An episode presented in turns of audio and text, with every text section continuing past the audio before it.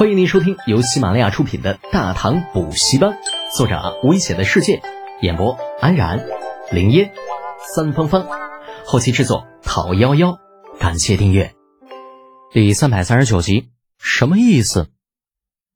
立正殿外，李承前甩开李浩：“德简，你怎么回事啊？难道这事就这么算了？”李浩摇了摇头：“不算了，还能怎么样啊？两百万两白银的功劳已经够了。”总得给别人留点机会。就在刚刚的一瞬间，他想通了很多。最关键的一点就是木秀于林，风必摧之。这段时间以来，不管是修路也好，冶铁也罢，自己的风头已经出的够多了。再加上这一次远洋水师半年时间弄回来两百万两白银的事情，说是站在风口浪尖上也不为过。当然了，你也可以说是不遭人妒是庸才。既然有表现的机会，那就要勇往直前。了不起，死死抱着李二这条大腿，估计没人敢动他。可李二毕竟不是神仙呐，再过二十年，这位皇帝陛下弄不好就要驾鹤西游。到了那个时候，靠山不在，鬼知道自己会面对什么样的打击报复吗？至于李承乾，嗯，还是算了吧，还有二十年呢。李承乾有些无语，好半晌才憋出一句：“哼，你呀。”就是想的太多，真搞不懂，年纪轻轻的怎么做起事来这么老成？李浩露齿一笑，哼，你可别这么说啊，弄得就好像比我大一样。呀，好，不说就不说。李承前意兴阑珊的挥了挥手，那想了想，又道：“不过既然远洋水师立了这么大的功劳，咱们庆祝一下总没错吧？走走走，康平坊走起。又是康平坊。”李浩没来由的心里就是一阵抽搐。他可没忘上次从康平坊出来，被李月岭好一顿说教，然后又赔上整整一箱珠宝的事情。现如今，李承前居然还提出要去康平坊，这怎能不让他触景生情嘛？很快，李承前发现了自己这个嗜赌反常的举动，扭过头，怎么了？李浩干咳一声，掩饰自己的尴尬。嗯，能换个地方吗？要不咱们去东市吧？这好歹你也是太子，去康平坊传出去，对你名声不好。李承前没有想到“名声”这个词竟然会出自李浩之口，愣了半晌，才纳闷道：“不是吧？你李德简还会在乎名声吗？”此时此刻的李二很头疼，嗯，不准确的说是非常疼。从长孙冲的来信中可以看出来，百济已经彻底乱了。小小的弹丸之地，竟是分成了三股势力：一股是以扶余王氏为首的保王派势力，志在镇压叛乱、保护王权；另外一股是八大氏族，为了更大的权力，八大氏族抱成一团，与王室对抗，甚至不惜兵戎相见；而最后一股势力，则是各地此起彼伏的义军，为了争取更多生存的权利。百济百姓起义的频率越来越高，大有席卷全国之势，而这一切都是因为远洋水师里那帮臭小子在从中搞鬼。头枕着长孙皇后修长的大美腿，李儿发出一声长长的叹息：“哎呀，现在的年轻人呐，还真是了不得。”长孙皇后目光微微下垂，双手轻轻在李儿的太阳穴上揉着。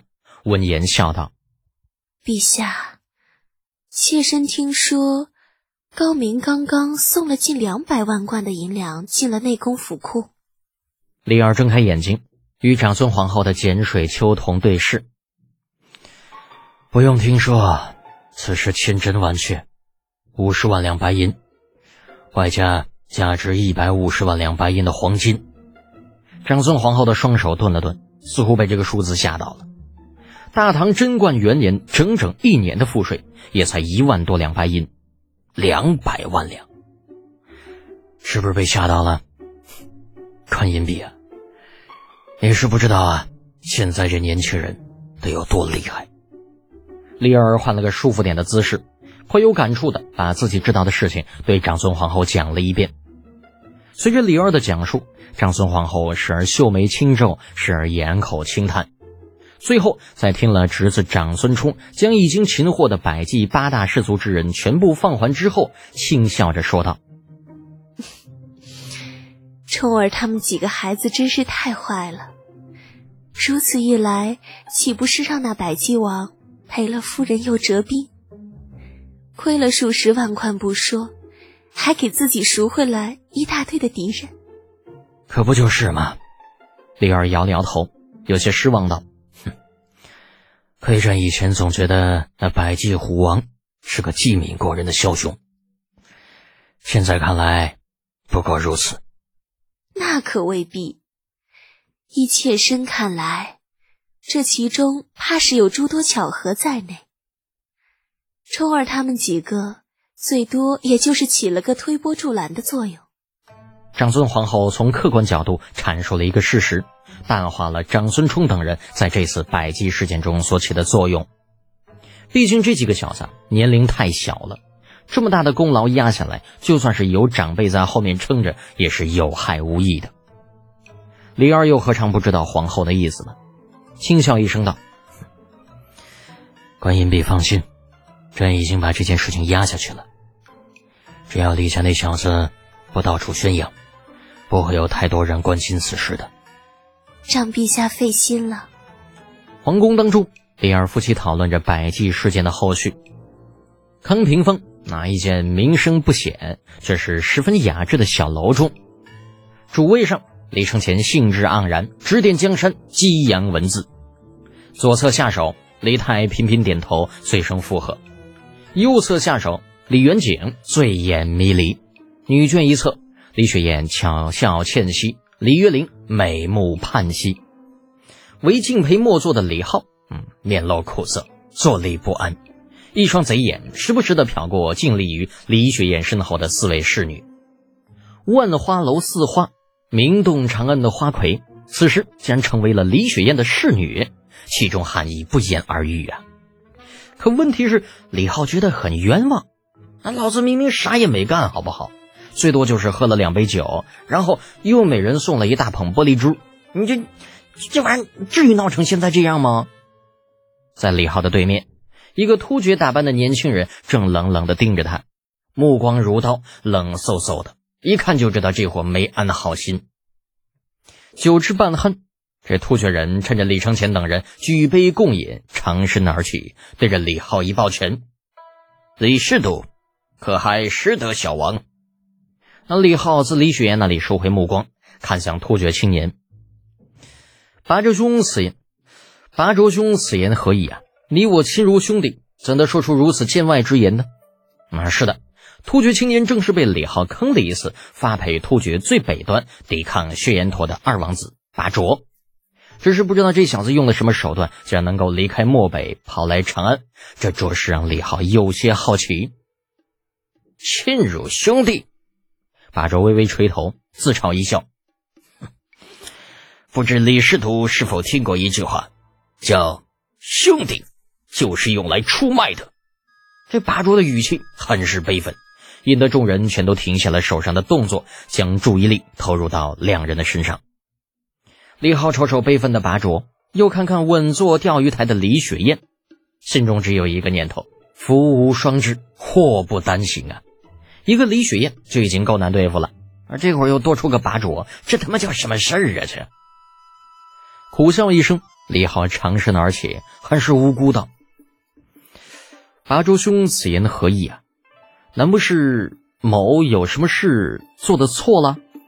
错的当然不是你，错的是我，我就不应该如此轻易的相信你。”每每想到自己在苦寒之地熬了一年多，八卓就觉着心如刀割。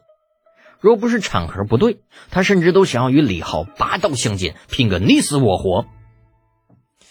八卓兄啊，我听说突厥人都是直爽的性子，有一说一，有二说二。你这样语焉不详，却不是让小弟我难做吗？为了不引起众人的误会，李浩觉得很有必要让八卓把话说清楚，否则岂不是坏了自己的名声吗？好，既然你这样说，那咱们就说道说道。八卓也觉得不把话说清楚，憋屈的很，冷哼一声道：“哼，李德简，你之前口口声声说什么？如果我帮你达成目的，说服秃利，就帮我在金帐立足，力抗大都社。可现在却是本王被发配到漠北边疆，每日与薛延陀对抗。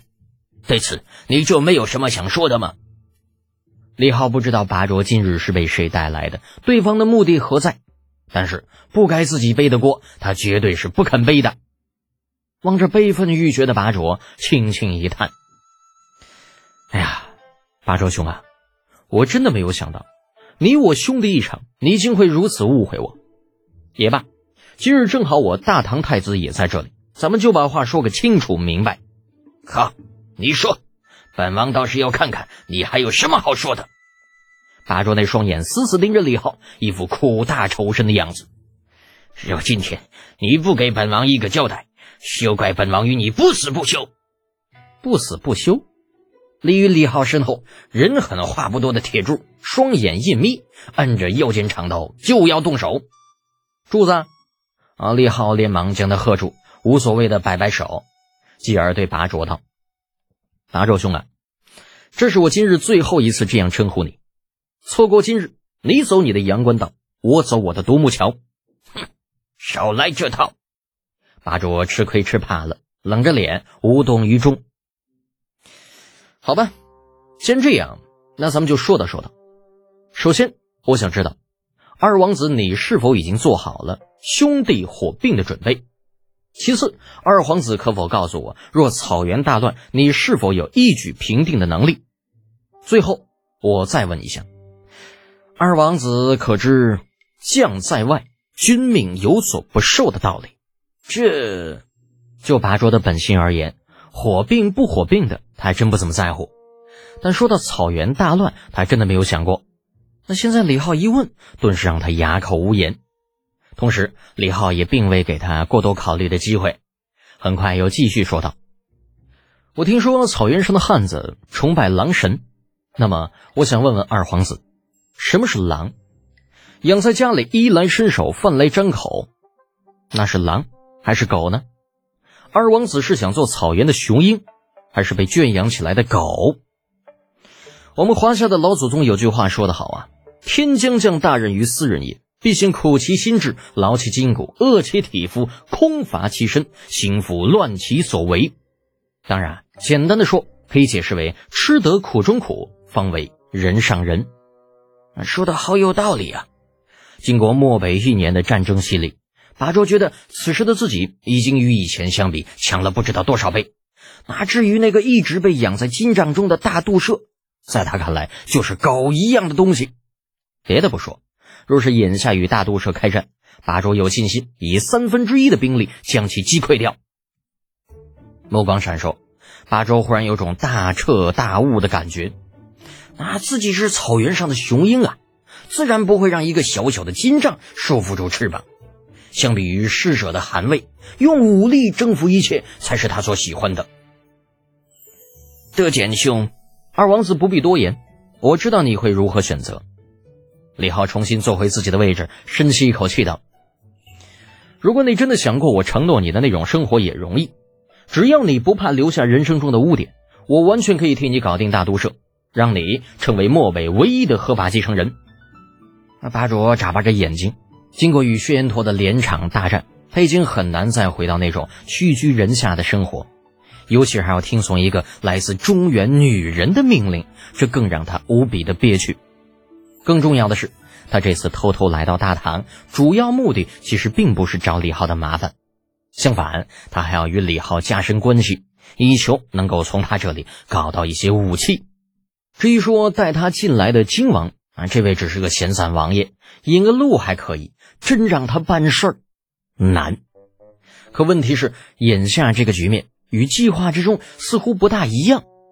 原本在他的计划里，李浩必然会对他的声讨惭愧的无地自容，而他则可以借机再狠狠的敲李浩一笔。那结果现在倒好，对方不仅没有半点惭愧的表现不说，反而振振有词，把他这个突厥二王子说的哑口无言。这尼玛叫什么事儿啊？这让他接下来的话如何说出口呢？八卓与李浩之间陷入了僵局。不远处，女眷一侧。李月玲靠近到李雪燕的身边，对着两人道：“哎，看到没有？男人的嘴骗人的鬼，雪燕，你可不能再被那傻小子骗了。李雪燕脸当时就红了，轻打了李月玲一下。哎，月玲，你胡说什么呢？我可没胡说啊！李月玲扭头瞥了身后万花楼四花一眼，低声说道：“德简虽然是我弟弟，但我这个姐姐最见不得男人花心。你若不信我的，以后啊，有你的亏吃。”李雪燕伸手微微垂下，可是他又没骗我。那天的事情我也问了他们四个了，德简根本就没碰过他们。与李月玲的八卦相比，真正让李雪燕难堪的是她与李德简之间不清不楚的关系。自己已经做到现在这个程度了，偏偏那个冤家始终是若即若离。啊，说他没有这份心思吧，他对自己十分的关照；你说他有这份心思吧，却始终不见他上门来提亲。没碰过更惨，我这个堂弟在长安的名声顶风臭十里啊！你相信他会对美色毫不动心？李雪岩脸色一白，你你什么意思？还能是什么意思？我觉着吧，这臭小子如果不是身体有毛病，就是喜欢男人。两女凑在一起嘀嘀咕咕的，不知不觉间，另一边已经出现了一些变化。只见八卓脸色像走马灯一样变来变去，啊，最后终于下定决心，抓着桌上的一坛酒，来到李浩面前，德简兄。之前是八卓有错在先，误会了你的好意，还望德简兄莫怪。前居后宫，这家伙有情况啊！李浩眼睛眯了眯，做好八桌随时把酒坛砸过来的准备之后，淡淡的说道：“二王子言过了，李德简愧不敢当。”不想那八桌却并未将酒坛砸过来，反而举着对李浩一敬：“八桌见识浅薄，有眼不识泰山。”这一坛酒，全当自罚，还望德简兄不要与八卓一般见识。言罢，这位突厥二王子一仰头，将五斤一坛的蒸酒喝了个点滴不剩，打了个酒嗝，两眼一翻，直接倒了下去。哎呦，我靠！这是以酒盖脸，还是别有所图嘞？李浩相信，如果有人这样坑了自己一回，那就算脸皮再厚，估计也不会再去找刺激了。而面前这家伙却是一点都不在乎，除了开始的时候蹦跶了一下，其余时间的表现与凯子毫无二致啊！可问题是，拔卓是凯子吗？